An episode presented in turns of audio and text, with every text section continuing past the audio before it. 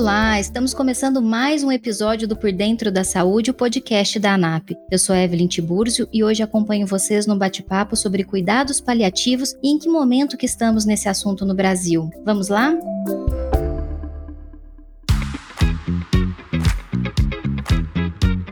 Antes de entrar no nosso assunto de hoje, eu quero fazer um convite mais do que especial. De 18 a 22 de outubro, o setor da saúde estará todo reunido no CONAP 2021, o maior congresso de saúde do Brasil. Este ano, ainda por causa da pandemia, ele será 100% digital e gratuito. Então aproveite. Lá estarão reunidas as grandes lideranças da saúde para um debate fundamental sobre o futuro do setor. Entre os nomes já confirmados estão Robert Kaplan, membro do Centro de Pesquisa da Escola de Medicina de Stanford, Christian Baeza, diretor executivo da International Center for Health System Strengthening, e André Street, cofundador e presidente da Stone. Para saber mais e se inscrever sem pagar nada, acesse o site conap.org.br.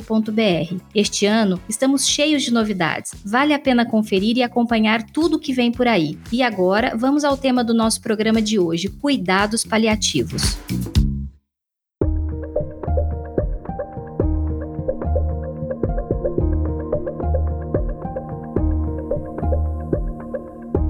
Quem acredite que o tratamento paliativo é uma opção quando não há mais nada a se fazer pela saúde de alguém, mas na verdade quer dizer o contrário, quer dizer que ainda há muito a se fazer tanto pelo paciente quanto pelos seus familiares. Esse tipo de cuidado é um caminho para amenizar a dor e o sofrimento, que nessa altura são físicos e emocionais. O objetivo é proporcionar qualidade de vida. Os tabus ainda são muitos, mas precisamos estar abertos para aprender cada vez mais, principalmente diante de um Brasil cada vez mais envelhecido. Aqui ainda temos poucos serviços de cuidados paliativos e vemos uma lacuna na formação de médicos e outros profissionais envolvidos no cuidado no que diz respeito a este tema, além da óbvia necessidade de conscientizar a nossa população. É sobre tudo isso e muito mais que falaremos hoje com os nossos convidados. Primeiro, eu converso com a doutora Marta Oliveira, que é diretora executiva da Laço Saúde e da Design em Saúde, e que vai nos contar sobre o momento em que os cuidados paliativos vivem no Brasil. O que, que isso tem a ver com o valor na saúde e qual é o caminho que devemos seguir daqui para frente? Depois eu converso com o Dr. Daniel Forte, coordenador do Programa de Cuidados Paliativos do Hospital Sírio-Libanês. Com ele, nós vamos falar sobre como estamos preparando os nossos profissionais de saúde. Marta, seja muito bem-vinda ao Por Dentro da Saúde. É um prazer receber você aqui para falar sobre um assunto que é tão importante e tão delicado. Olá, Evelyn, olá a todos. É um prazer para mim estar aqui, principalmente falando desse tema que a gente precisa discutir muito ainda aqui no Brasil. Antes da gente entrar propriamente dito aí nas questões que envolvem o cuidado paliativo, eu queria ouvir tua opinião sobre o conceito de cuidado paliativo, se ele é claro, se ele é bem difundido no Brasil, a gente até entende o que significa o cuidado paliativo, mas a maneira como a gente aplica, ela é bem diferente aí dos outros países e talvez isso venha de uma confusão ou até de um medo. Então, o cuidado paliativo é o cuidado e a preparação para os fins de vida, mas que ela pode acontecer em curto, médio e longo prazo. E o ideal é que aconteça em longo prazo e a gente deixa para aplicar né, todo esse conhecimento, todos os instrumentos que vêm aí do cuidado paliativo, já muito perto do óbito. A gente tem muita dificuldade de falar sobre morte no Brasil. Isso é uma coisa que a gente traz culturalmente, isso é diferente de outras culturas, né? Cultura asiática, cultura europeia. Eu acho que isso é importante para afetar o tema que a gente está falando. A gente tem uma formação aí de profissionais de saúde, aonde na hora que a gente está se formando, o que a gente sente, né, e a forma como a gente sai da faculdade é como se o óbito fosse uma falha da nossa aplicação do nosso conhecimento, não é como se fosse uma coisa normal que vai chegar ao fim a vida de todo mundo que tem um limite, né, da atuação. Então não é considerado uma coisa normal como se fosse uma falha. Então a gente tem um monte de coisas aí culturais e de capacitação e de treinamento que eu acho que atrapalham um pouco aí essa aplicação desse conceito, sabe, Evelyn? Quando a gente fala de cuidados paliativos, né, eu acho que muita gente entende o conceito desse tema como algo a se fazer pelo paciente que já não tem mais nenhum tipo de recurso do ponto de vista da medicina, né, do ponto de vista da clínica. E eu acho que esse conceito ele está totalmente equivocado, certo? Certo. Então, o cuidado paliativo é importante que a gente comece a lidar com ele e comece a introduzir ele né, no tratamento, no cuidado da pessoa, a partir de um diagnóstico aonde uma das possibilidades é o óbito. Isso pode ser um óbito que vai acontecer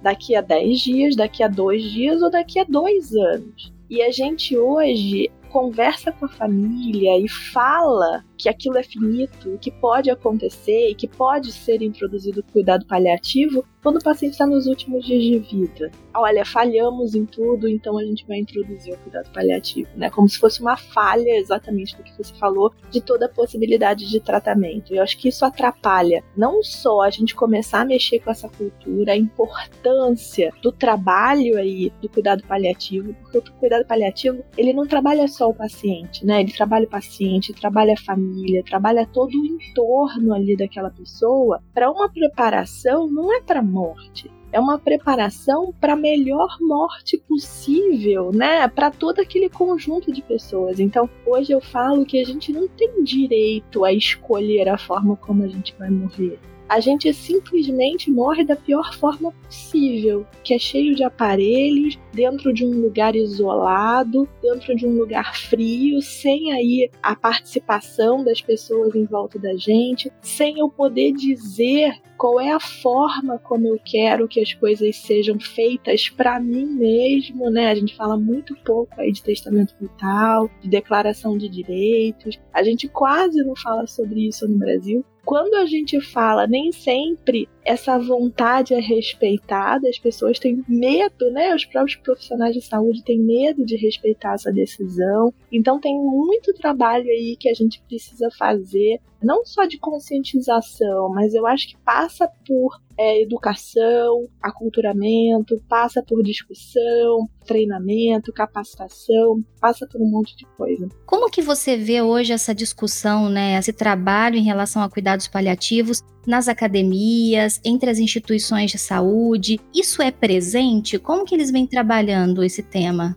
eu falo, Evelyn, que a gente tem uma formação, vou falar dos médicos, né? Já que eu sou médica, eu acho que é mais apropriado, mas isso acontece com qualquer profissional de saúde. Eu me formei perto do ano 2000. A minha formação, que terminou há 20 anos atrás, ela foi exatamente a mesma do meu pai, que se formou há 60 anos atrás. E eu tenho certeza que ela é a mesma de quem se forma hoje. Então, não tem nada que seja tão tradicional ou tão não evolutivo quanto a formação dos profissionais aí na área da saúde. A segunda coisa é a gente não percebeu que a gente envelheceu, e que a gente não vai mais morrer de doença aguda. Então, eu não vou de uma hora para outra morrer de uma infecção, né? Eu vou ter doenças crônicas, eu vou ter doenças que se alongam, eu vou ter mais câncer, eu vou ter mais patologias cardíacas, eu vou ter muito mais doenças que se arrastam. Então, tem vários movimentos aí que a gente precisa entender. Mas, por exemplo, na minha faculdade, se eu tive dois dias de geriatria foi muito, e eu não tive nenhum dia de cuidado paliativo eu fui ouvir sobre a palavra cuidado paliativo depois que eu comecei a estudar envelhecimento. Eu passei por toda a minha formação de graduação, especialização, residência, sem nunca ouvir essa palavra, de verdade, né? Tentar entender o que é essa palavra e me apropriar. Então, a gente sai muito despreparado para isso, né? Para entender o que, que é e principalmente porque o cuidado paliativo ele precisa existir dentro da equipe. Eu vou dar um depoimento que aconteceu comigo, que eu acho que ilustra isso. A gente vem aí cuidando de idosos dentro de uma prática diferente e a gente teve um paciente que o ele era médico, ele já estava em fim de vida. O desejo dele era era permanecer os últimos dias dentro de casa, ter o óbito em casa, ser cuidado por uma equipe multidisciplinar para isso.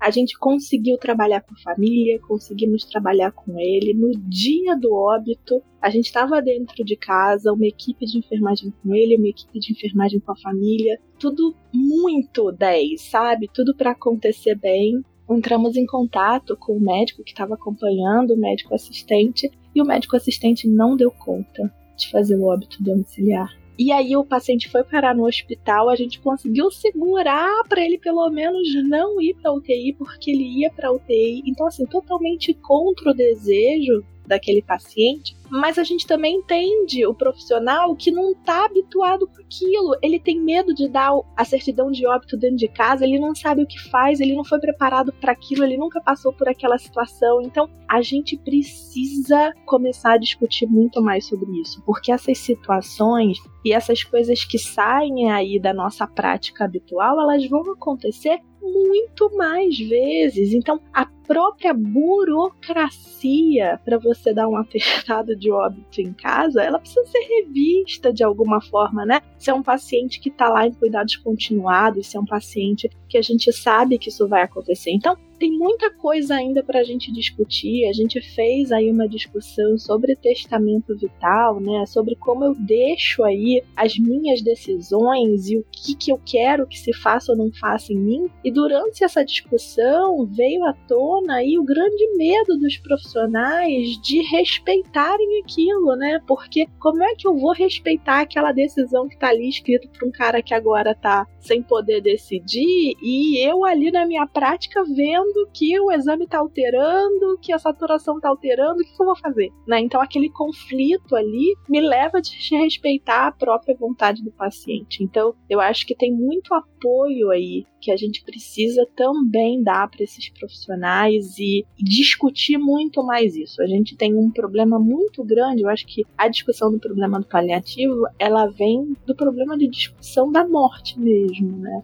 Eu fiz um curso uma vez e aí a primeira pergunta que o professor fazia, ela, a gente já pensou como a gente quer se aposentar, onde a gente quer morar, o que, que a gente quer fazer? Você já pensou como você quer morrer? Porque é a única coisa que você tem certeza na sua vida e ninguém nunca quis parar para pensar sobre isso tem um monte de coisa aí que a gente vai precisar transformar um pouco aí dentro da saúde também, né, Evan? Sim, os desafios são enormes. Você até tocou num ponto que até seria uma das minhas curiosidades, né, das minhas dúvidas em relação a isso. Além das dificuldades de capacitação técnica, né, de formação desses profissionais para lidar com esse paciente, muitas vezes em fim de vida, quais os desafios burocráticos em relação a isso, né? Que você até colocou essa questão do óbito, né, da certidão de óbito em casa. Quais mais desafios que a gente enfrenta nesse sentido, além dessa dificuldade de capacitação técnica, Marta? Eu acho que tem um pouco de medo ainda do conflito jurídico entre a decisão do paciente e a decisão da família, de medo do próprio hospital, da própria instituição onde esse paciente está. Tem uma coisa que a gente aqui no Brasil trabalha muito isolado, então a gente está tentando vencer isso, né, aos pouquinhos, mas é difícil um paciente ter uma equipe que cuide dele. E o cuidado paliativo, por definição, ele é feito por uma equipe, né? É muito difícil você fazer isso com um profissional só. Então, essa solidão, seja do profissional médico ou de qualquer outro profissional que esteja lidando com esse paciente, é um entrave. Então, quando você tem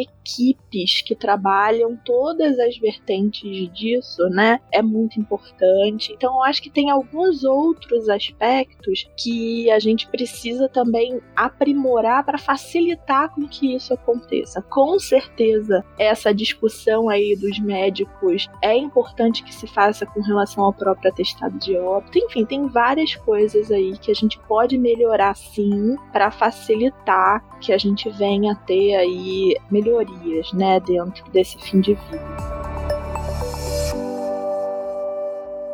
Marta, com a tua experiência na Laço Saúde, você trouxe um modelo que aqui pra gente no Brasil é muito inovador. Eu imagino que você esteja enfrentando vários desafios para conseguir implementar isso. Mas a tua percepção em relação à receptividade das famílias, a receptividade das instituições de saúde, das equipes de multiprofissionais que estão cuidando desses pacientes mais graves, muitos deles em fim de vida, como você mesmo comentou sobre esse caso. Como que tem sido essa receptividade em relação a todo esse processo diferente de cuidado que eles estão recebendo? Eu acho, Evelyn, e a gente foi vendo isso acontecer aí ao longo do tempo, a maior dificuldade que a gente tem, até por ser um modelo diferente, é a pessoa entender o que a gente é. Então fica tentando encaixar em caixinha, né? Você é home care, você é cuidador, você. E aí não existe essa caixinha.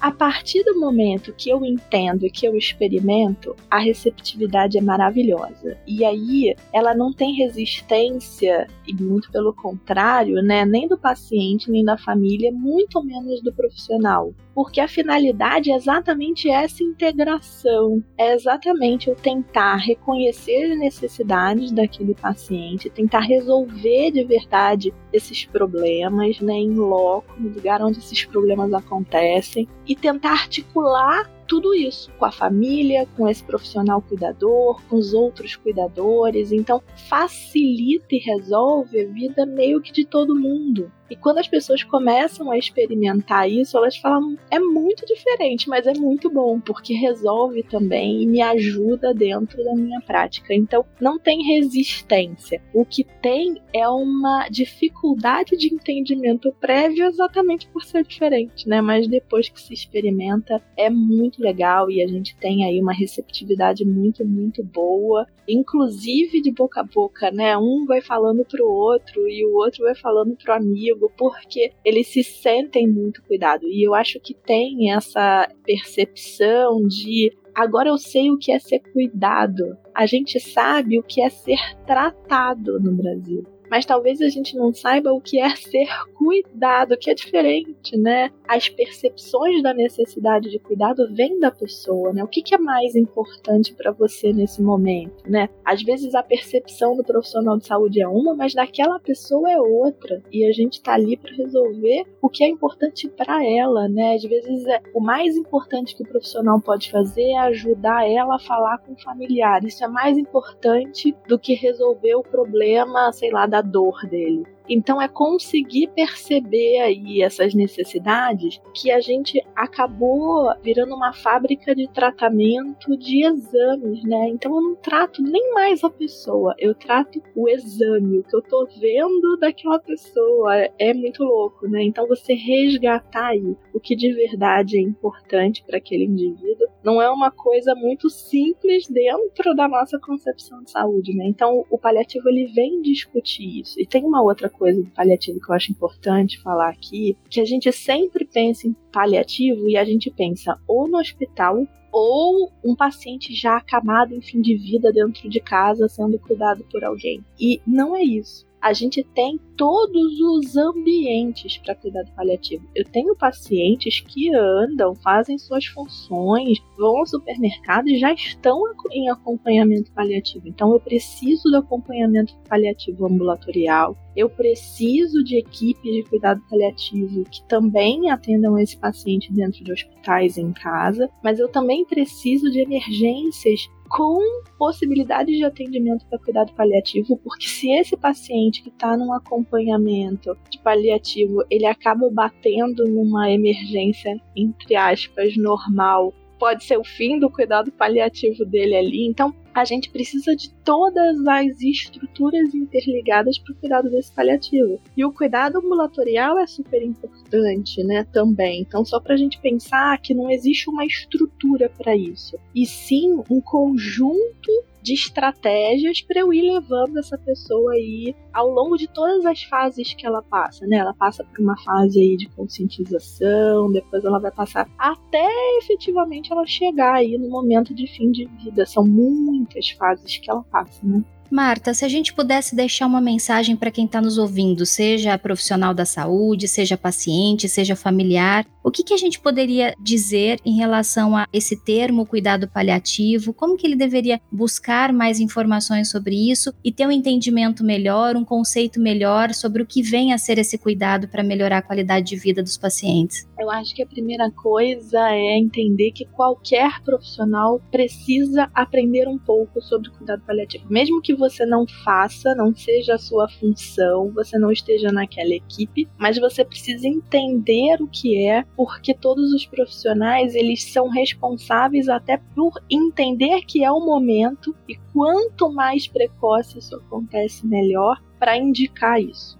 eu preciso entender de verdade o que é para eu poder conseguir indicar precocemente. Acho que essa é a primeira coisa. E eu acho que a segunda, que eu ouvi também nesse curso que eu fiz, é o seguinte: se eu penso em mim, que eu quero ter uma coisa diferente para mim, que eu quero ser cuidado de uma forma diferente, se eu quero ter uma possibilidade diferente, eu tenho que ter esse mesmo pensamento para qualquer paciente que venha na minha frente. Então, sempre pensar, fazer uma reflexão na gente também, né? Poxa, eu gostaria de ter isso para mim, então vou começar a, a, estudar mais sobre isso e a pensar mais sobre isso. Mas eu acho que o mais importante é a gente saber que o diagnóstico precoce, né? Assim, eu saber indicar o quanto antes toda essa possibilidade do paliativo, mesmo paciente não sendo paciente acamado, fim de vida semana que vem não é isso, né? O quanto antes eu tenho esse diagnóstico aí de que a doença é uma doença que pode levar à finitude, já está indicado o cuidado paliativo, né? Então, saber perceber isso e saber ajudar a indicar e achar uma equipe aí que possa cuidar bem dessa pessoa. Então, é super importante mesmo para quem não vai trabalhar exatamente com isso. Marta, muito obrigada por conversar com a gente sobre esse assunto e compartilhar um pouco aí do seu conhecimento sobre cuidado paliativo. Obrigada. Eu que agradeço, gente. Obrigada.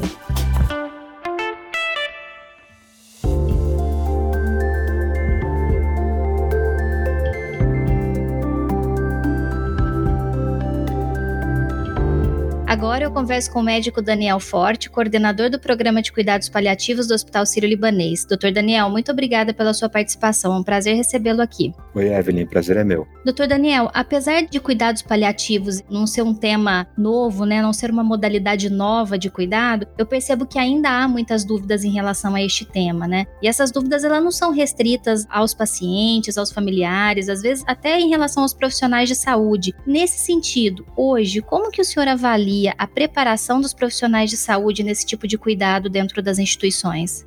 Olha, Evelyn, minha preocupação maior não é nem o que os pacientes ou os familiares entendem. O que a nossa experiência mostra, praticamente todos os colegas que trabalham na área, quando os pacientes têm contato com isso, a recepção é muito boa. A maior dificuldade, a maior barreira é o entendimento dos profissionais de saúde. Eu acho que é aí que mora o desafio. E seriam dois problemas. Um problema é o modelo mental que os profissionais de saúde têm sobre o que é cuidar paliativo. As pessoas acham que cuidar paliativo é quando não tem mais tratamento, é quando não tem mais cura, é, é fazer menos, e ficam pensando desse jeito e simplesmente ignoram uma quantidade brutal de evidência de estudos randomizados publicados no New England, no JAMA, no Lancet, no JCO, nas melhores revistas de medicina do mundo, mostrando que não é e não precisa ser desse jeito. E o segundo desafio é as pessoas entenderem, uma vez que cuidar paliativo é um cuidado voltado para o sofrimento, e esse cuidado pode ser feito junto com o tratamento de doença, é entender que esse cuidado é uma habilidade a ser desenvolvida. Ela não é boa intenção, ela é competência. O cuidado paliativo, ele já é uma, uma especialidade médica ou ele já vem sendo trabalhado na, nas grades curriculares das profissões de saúde ou ainda não? Ele não é uma especialidade, mas a EMB reconhece ele como uma área de atuação. E é curioso perceber que mais de 12 especialidades médicas pediram área de atuação em cuidado paliativo. Ou seja, se todas as áreas pedem que cuidado paliativo seja a sua área de atuação, tem alguma coisa errada nesse conceito. Eu acho que estamos caminhando para um entendimento que o paliativo deva ser reconhecido como especialidade no Brasil, algo que já é em outros países. E hoje, dentro das instituições de saúde, como que vocês trabalham com a capacitação, a preparação desses profissionais para que eles lidem melhor com essa questão do cuidado paliativo? O Brasil é um país muito heterogêneo, o sistema de saúde brasileiro é muito heterogêneo e o modo como o sistema de saúde brasileiro lida com essa questão é mais heterogêneo ainda. Eu acho que tem de todos os tipos, eu acho que a maior parte dos lugares lidam no modo tipo negação, no sentido de que a gente já sabe fazer isso, mas não consegue nem fazer a definição correta da Organização Mundial de Saúde. Infelizmente, isso é a maioria. Uma outra parte das instituições elas já entendem que não, o cuidado paliativo ele é um cuidado ao sofrimento, mas às vezes fica muito só no falatório e pouco na capacitação. E a minoria, mas felizmente uma minoria crescente e em muitos lugares de alta qualidade, já estão desenvolvendo profissionais com competência para isso. Hoje no Sírio, vocês têm algum investimento, alguma capacitação específica para essa temática em relação aos profissionais que estão ali mais na linha de cuidados desses pacientes que foram indicados para um cuidado paliativo? Sim, a gente segue o entendimento que é o próprio entendimento da Organização Mundial de Saúde e de outras grandes instituições, entendem que cuidar paliativo tem níveis que existe cuidado paliativo geral, em que várias pessoas precisam saber um pouco, e existe o cuidado paliativo especializado, onde poucas pessoas sabem muito. E aí, o cuidado paliativo especializado é feito por uma equipe especializada. Na verdade, nós temos três equipes especializadas nas três unidades do Sírio Libanês. Então, Bela Vista, Itaim e Brasília, cada um deles tem uma equipe multiprofissional especializada em cuidado paliativo. Tem um número grande de profissionais que eles receberam capacitação em cuidado paliativo, em, seja em cursos de longa duração, seja especialização aperfeiçoamento, e que estão, por exemplo, em outras unidades. Então, sei lá, tem enfermeiros da oncologia com especialização em paliativos. Tem enfermeiros na UTI e na semi-intensiva com especialização em cuidado paliativo. Não são os enfermeiros da equipe de paliativo, mas são profissionais de referência nas unidades onde o sofrimento e a doença grave são frequentes. E que foram capacitados pelas próprias instituições. Foram capacitados aqui dentro, no curso de aperfeiçoamento e especialização. Uhum. E tem um terceiro nível de capacitação, que é o nível mais básico. Então tem desde EAD, que é fornecido para as pessoas, até às vezes algumas aulas, ou às vezes alguns treinamentos locais para capacitar grande número de profissionais para fazerem o feijão com arroz do cuidado paliativo. Quem que toma decisão pelo cuidado paliativo? Essa é uma dúvida muito minha também, né? O paciente, são os familiares, é o médico ou é uma decisão conjunta? Eu acho que essa grande questão, ela às vezes está por trás justamente a discussão do conceito. Porque quando as pessoas entendem chegou a hora do paliativo, o que está por trás dessa pergunta é entendendo como se fosse um modelo quase dicotômico do negócio. Então você tenta o tratamento, o tratamento, de repente é a hora do paliativo. O que a gente enxerga diferente, eu sou intensivista também, sou médico de UTI. A minha visão é que para fazer UTI, eu aprendi, entre aspas, a habilidade de usar um braço é o braço de tratar doença. O cuidado paliativo é como se a gente começasse a entrar nesse jogo usando os dois braços e não só um. Ao invés de só tratar doença, a gente pode tratar doença e cuidar do sofrimento. Dá para fazer as duas coisas. Elas podem fazer juntas. Elas sequer competem. Porque para eu tratar a doença, eu olho basicamente para o corpo. Sei lá, eu olho para o coração, e aí, às vezes não é nem o coração, é só a artéria descendente anterior, que é uma das coronárias que irriga o coração. Isso é importante para tratar a doença. Mas o sofrimento de alguém que tem, sei lá, uma insuficiência cardíaca decorrente de infarto, embora a doença possa ser a mesma para várias pessoas, o sofrimento das diversas pessoas com essa mesma doença é diferente. E para eu cuidar do sofrimento diferente, eu preciso de outras habilidades. E elas podem ser feitas juntas. Por exemplo, na hora de comunicar uma má notícia que o paciente vai ter que voltar mais uma vez para a mesa de cateterismo, essa má notícia tem formas de ser colocada, tem técnicas, pode ser aprendido. Isso é cuidado paliativo. E isso pode ser feito, por exemplo, para comunicação que o paciente precisa ir tratar de novo o seu coração. Quando a gente enxerga que as duas coisas elas estão juntas, mas que para você fazer um cuidado paliativo não adianta bom senso. O bom senso é o grupo controle dos estudos randomizados. O que faz diferença é a capacitação, é a técnica. É aí que mora a grande questão. E aí, quando as pessoas têm esta visão, a pergunta fica: quando que a prioridade da assistência deixa de ser a doença e a prioridade passa a ser o sofrimento? Porque a gente pode ficar tentando consertar, consertar, consertar as coisas que estão quebradas no nosso corpo e a gente fica fazendo isso. Mas às vezes a gente começa a perceber que a tentativa de consertar, especialmente nos pacientes que já estão frágeis, por doenças avançadas, por exemplo, e aí com a melhor das intenções, ao invés de consertar, a gente quebra porque o paciente é frágil. E aí, às vezes, o melhor não é tentar consertar de novo. O melhor é cuidar do sofrimento.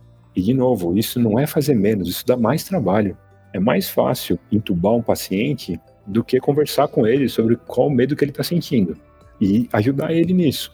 Mas isto é cuidar paliativo. É a discussão de qual vai ser a prioridade. Vai ser continuar tratando a doença. A prioridade vai ser passar a cuidar mais do sofrimento e priorizar o que é importante para o paciente é uma discussão que ela precisa ser necessariamente compartilhada. Porque quem sabe o que é sofrimento não é nenhum profissional de saúde. A única pessoa que pode falar com legitimidade sobre isso é o paciente. E quando se percebe, então, que o objetivo ali com aquele paciente é tratar o sofrimento, né, que já não adianta mais você ficar insistindo na doença, que ele está sofrendo, que tipo de abordagem que é utilizada nas instituições para que a gente fale sobre esse tema com mais clareza, tanto para esse paciente como para os familiares? Eu sou muito pragmático, né? Eu gosto de abordar essa maneira de maneira muito pragmática também.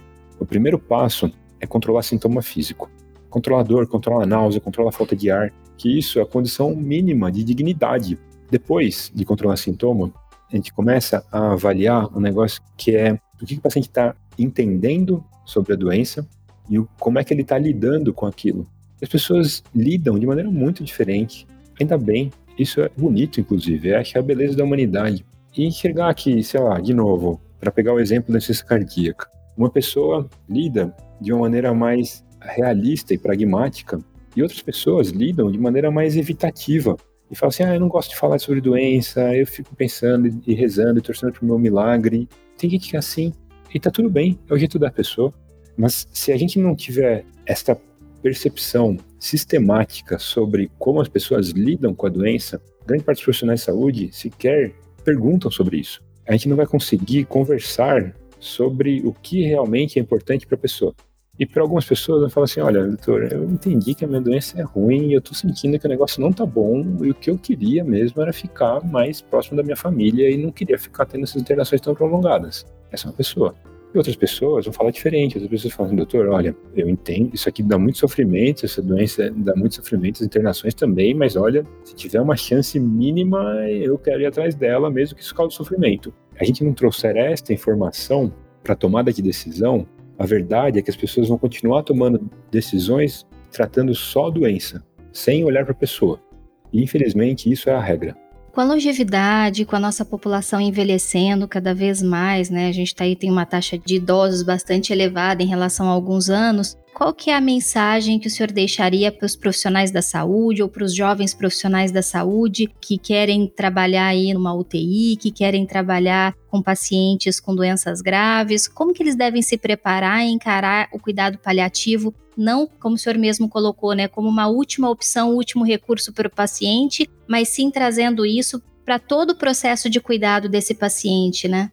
Se tivesse que passar uma mensagem, só uma, eu passaria: escute o seu paciente.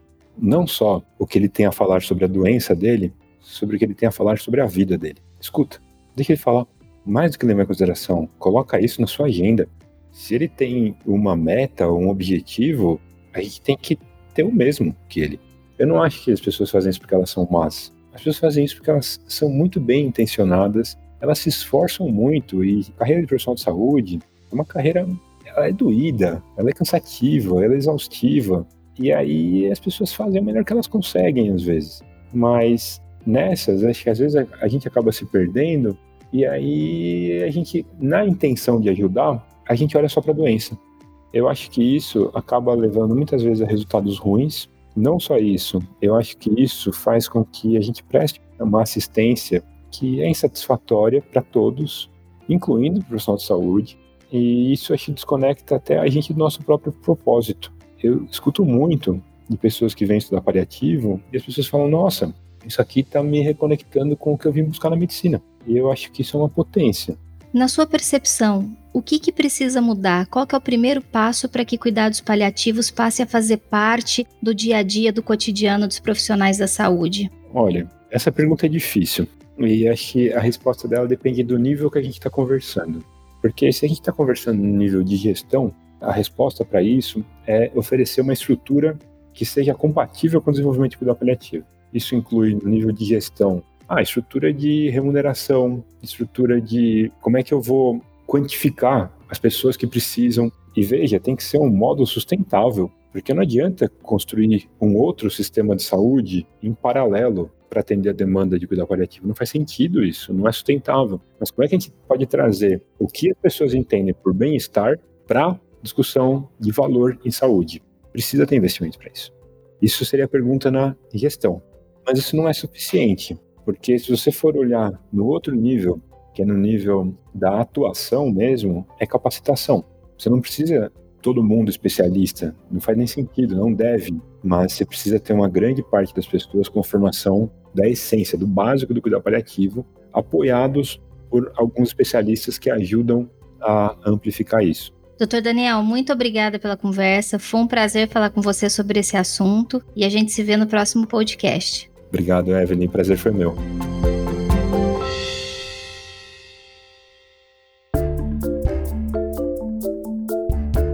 Este é o fim de mais um episódio do Por Dentro da Saúde, o podcast da ANAP. É sempre um prazer contar com a sua companhia para falar sobre os assuntos que estão em pauta na saúde e entender um pouco mais sobre o futuro do nosso setor. Lembrando que você pode ouvir o Por Dentro da Saúde diretamente no site da ANAP, mas também nas principais plataformas digitais de áudio como Spotify, Deezer, Amazon Music e Apple Podcasts. Eu fico por aqui e agradeço a sua companhia. Até o próximo episódio.